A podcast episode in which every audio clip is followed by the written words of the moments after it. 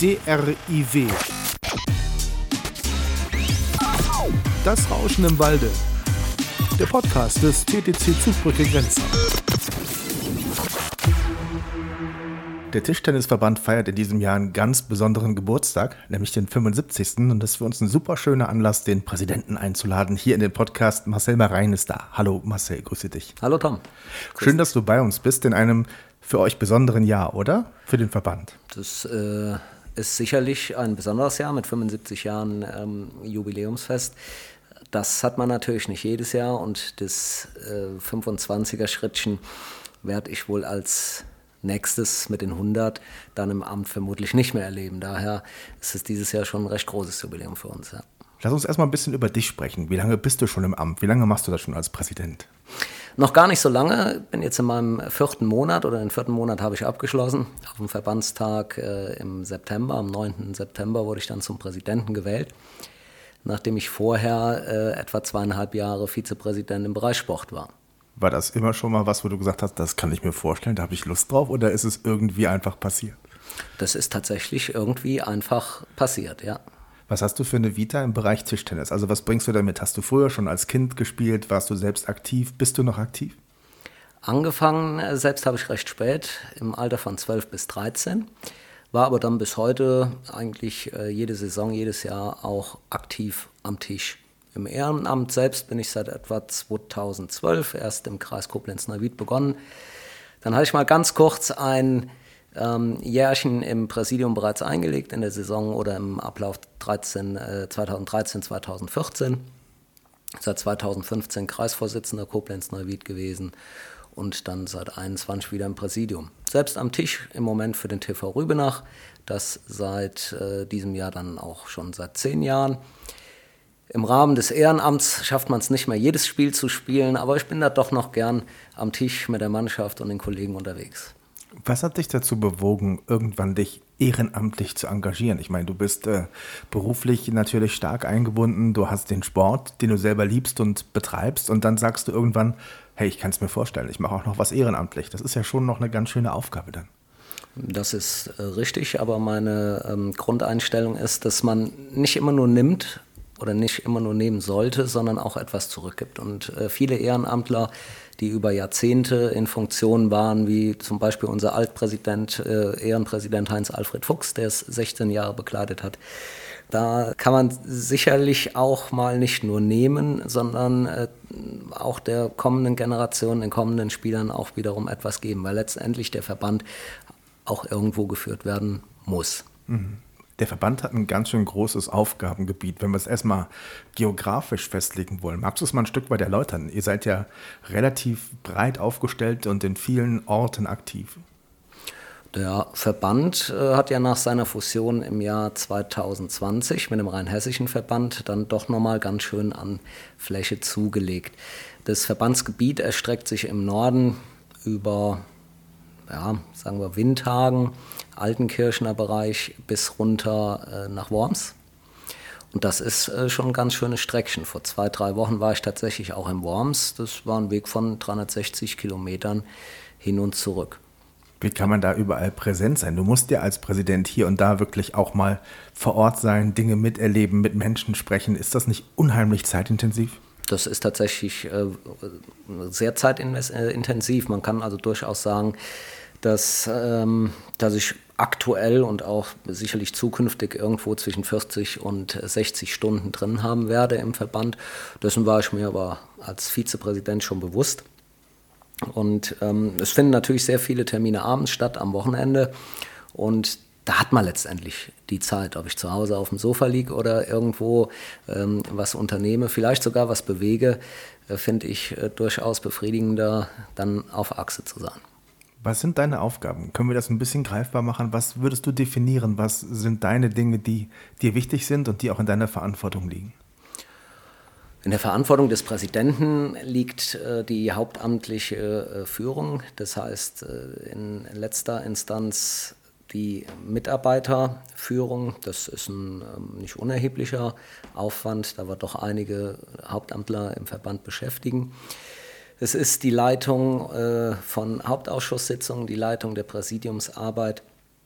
sind repräsentative Aufgaben durchaus im Kreis, aber auch bei anderen Landesverbänden bis hin zum äh, Deutschen Tischtennisbund. Sind es immer dankbare Aufgaben oder ist es manchmal auch echt fordernd?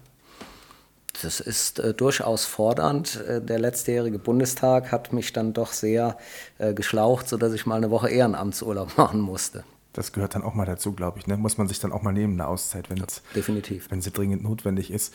Wie steht es um den Tischtennis im Verbandsgebiet? Kann man das definieren? Kann man darüber sprechen? Wie sieht das aus? Wie würdest du das bewerten? Den Tischtennissport sehe ich eher ähm, glücklicherweise momentan stagnierend.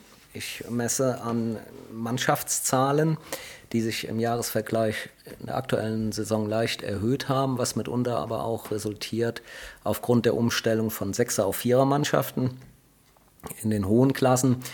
Ähm, dadurch konnte man dann doch noch etwas mehr Mannschaften generieren. Und ich hoffe, dass diese Umstellung dafür sorgt, dass uns jetzt nicht kurz- bis mittelfristig zu viele Spieler, Mannschaften wegsterben, sondern dass wir irgendwo Zeit bekommen, neue Wege zu generieren, um die Mitgliedergewinnung voranzubringen. Die Verbandsmeisterschaften sind noch nicht lange her. Da nimmt man ja auch Eindrücke mit. Wie waren die Eindrücke für dich dann vor Ort? Wieder hervorragend ausgerichtet vom TDC Mülheim. Ähm, leider bedauerlich fand ich, dass nicht viele äh, Zuschauer oder Betreuende oder Mannschaftskameraden zu den Spitzenathleten äh, vor Ort kamen.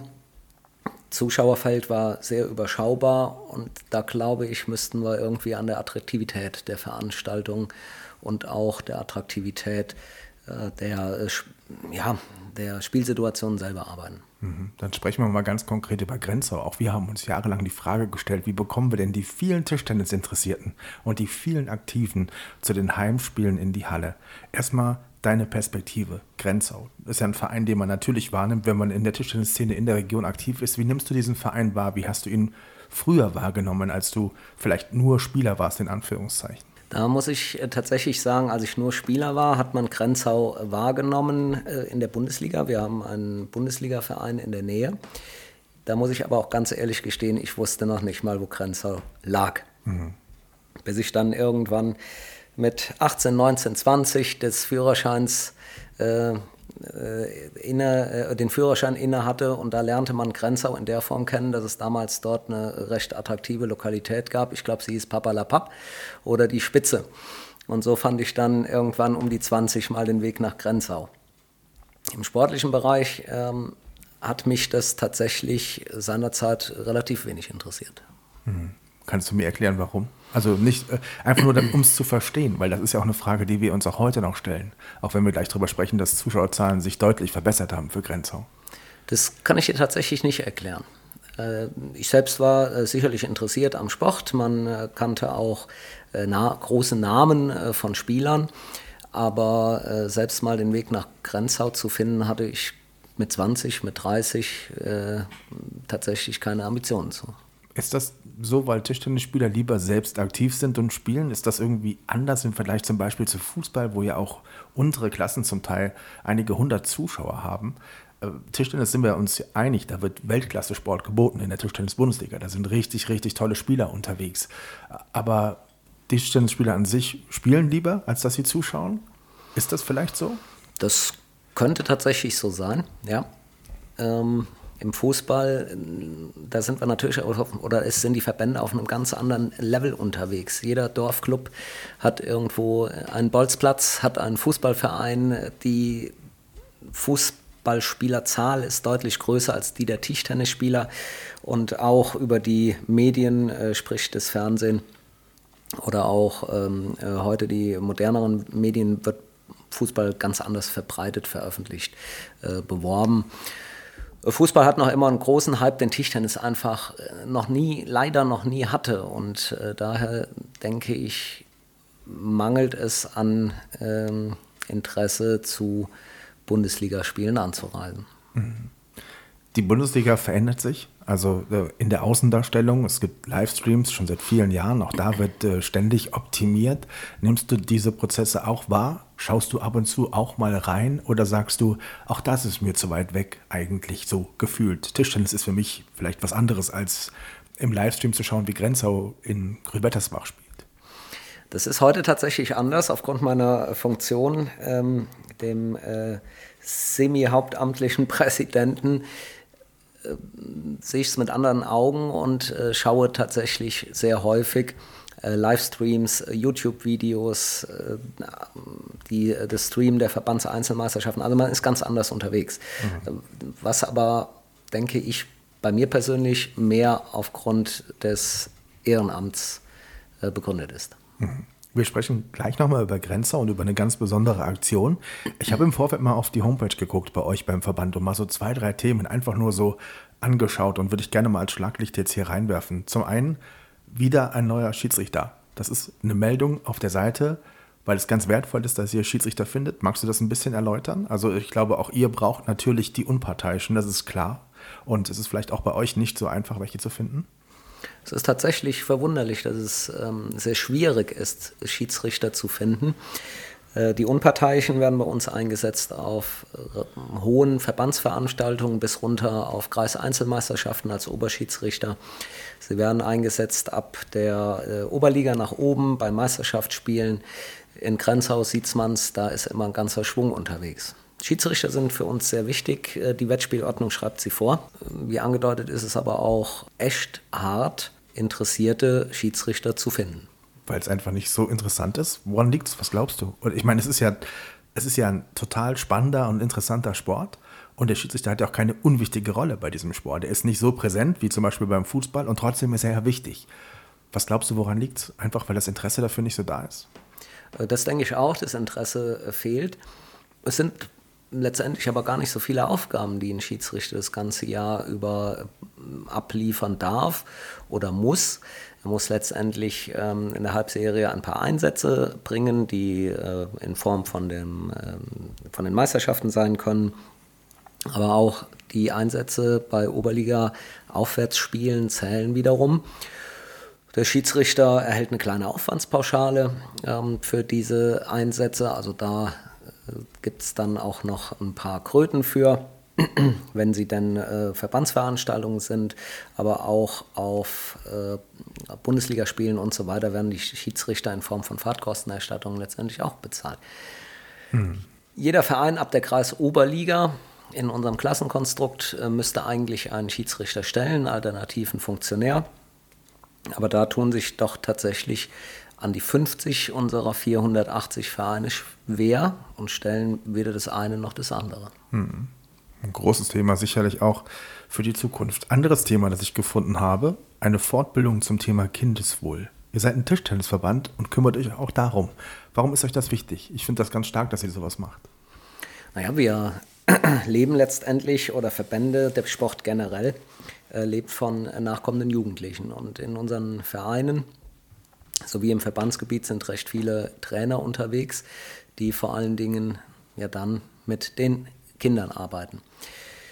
Und da wollen wir sensibilisieren in allen Bereichen, ob es äh, die Vereinstrainer sind, die hauptamtlichen Trainer, Honorartrainer, aber auch Kreisjugendwachte und Funktionäre, dass es da doch theoretisch Probleme geben kann, wie man sie auch immer wieder in den Medien hört. Und uns ist es wichtig zu sensibilisieren, wie erkennen es die Personen? Was kann man am Verhalten des Kindes erkennen, ob es äh, vielleicht im nahen Umfeld, im häuslichen Umfeld etwas geben könnte und aber auch unsere ja, Personen zu sensibilisieren in der Richtung, dass da äh, nichts passieren soll und auch nicht wird. Mhm. Sehr wichtiges Thema und nochmal, ich finde es stark, dass ihr euch darum kümmert und dass ihr da auch etwas anbietet. Lass uns doch einmal auf Grenzau blicken und auf den Verband. Wie passt das zusammen? Wie gut läuft da die Kommunikation miteinander? Das ist ja nun schon etwas anderes an der Verbandsbasis zu arbeiten und dann einen Spitzenverein zu haben, der seit mehr als vier Jahrzehnten in der Bundesliga spielt. Wie bringt man das zusammen auf Verbandsebene? Granzau ist grundsätzlich erstmal ein Verein wie die anderen 483 auch. Da wir alle unsere Vereine entsprechend gleich gut und auch im Service gleich behandeln möchten, haben wir da letztendlich erstmal eine verbandsgleiche Basis. Sicherlich ist es äh, für einen Verband immer Prestige, einen Verein oder wie aktuell auch zwei in der äh, Bundesliga zu haben. Und das sind letztendlich immer die Aushängeschilder eines Verbandes. Die Zusammenarbeit mit Grenzau, äh, darf ich für mich behaupten, läuft immer sehr erfreulich, ähm, recht gut, was sicherlich auch aufgrund der Nähe zu Koblenz und äh, aufgrund der Nähe zu den handelnden Personen gegeben ist. Hm. Was kann man noch besser machen als Grenzau? So mit deinem Blick drauf, was würdest du verändern? Gibt es etwas, wo du sagst, Leute, wenn ich euch eine Empfehlung geben darf von dem, was ich so erlebe an der Basis oder was ich selber erlebt habe, Vielleicht könnt ihr da nochmal hinschauen oder vielleicht könnt ihr das oder dies machen. Hast du da irgendeine Empfehlung oder ist das schwierig, das so aus der Entfernung zu bewerten? Es ist vielleicht nicht schwierig, die Entfernung ist nicht groß, aber wir müssen da auch die Sparten unterscheiden. Wir haben den TTC Grenzau in den Bereichen bis zur Bundesliga. Das fällt in unseren Zuständigkeitsbereich und wir haben die Bundesliga. Die Bundesliga ist letztendlich im Ligenplan in Deutschland autark wird über die TTBL, die Tischtennis-Bundesliga, gesteuert. Da haben wir eigentlich recht wenig Einfluss drauf. Ähm, ein kleiner Tipp an Grenzau, aber ich glaube, da äh, wissen wir auch Bescheid, ist ähm, sicherlich die Jugendarbeit, die nochmal noch weiter, als sie bislang forciert ist, auszudehnen.